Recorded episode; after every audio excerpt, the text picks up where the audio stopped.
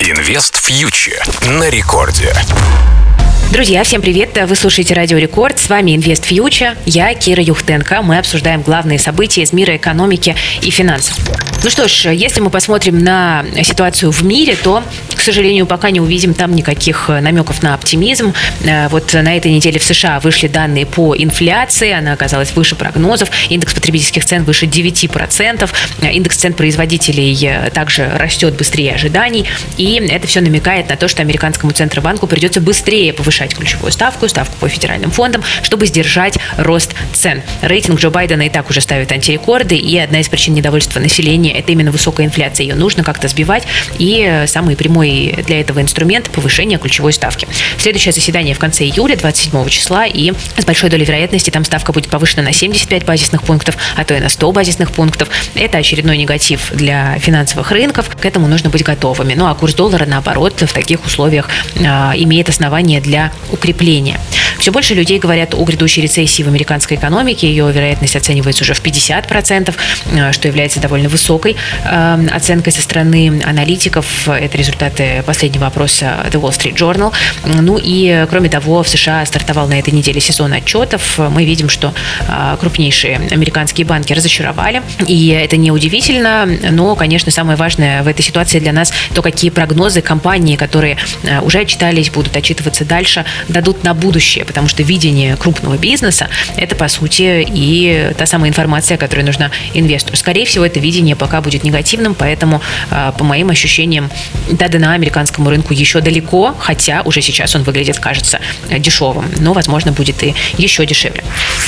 Если посмотреть на экономику еврозоны, то там ситуация выглядит даже еще более напряженной. На этой неделе премьер-министр Италии Мари, Марио Драги пытался уйти в отставку. А, политическая обстановка напряженная очень. Ну и на фоне а, того, что ЕЦБ отстает в повышении ставки от ФРС, на фоне того, что рецессия к европейской экономике ближе, чем к американской, хотя и там, и там риски есть. Вот на всем этом фоне евро впервые с ранних 2000-х годов оказался дешевле доллара, а, что является таким очень важным психологическим рубежом. Скорее всего, это тенденция сохранится. Евро имеет все основания слабеть по отношению к американской валюте.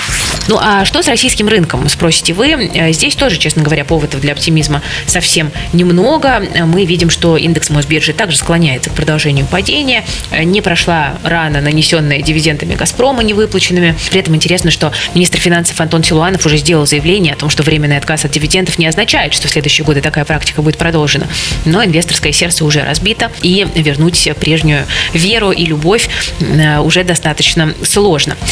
При этом появляются какие-то отдельные корпоративные новости, например, предположение о том, что VK может купить э, много разных сервисов, в том числе сервис Skyeng, э, что, по сути, является заявкой на создание экосистемы.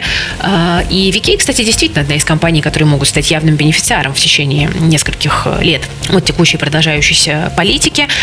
Ну, а для инвесторов, которые через российскую инфраструктуру хотят купить что-нибудь не российское. Важная новость заключается в том, что э, торги на гонконгской бирже стали частным инвесторам э, доступны. Я пока не готова покупать, так как э, смущает, смущают инфраструктурные риски Гонконга, которые пока не совсем просто понятны, и их не совсем можно оценить до конца. Но надеюсь, что СПБ биржа со временем раскроет цепочку, и здесь станет все на свои места. Продолжаем следить за ситуацией, и я буду обязательно держать вас в курсе, друзья, в наших еженедельных выпусках.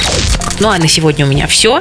С вами была Кира Юхтенко, проект Invest Future. Подписывайтесь на нас на YouTube, в Telegram, ну а также у нас есть образовательный сервис investfuture.plus, э, где вы можете пройти углубленное обучение по управлению своими э, финансами. Берегите себя и свои деньги. Ну и до встречи через неделю. Всем пока. Инвест Future на Радио Рекорд.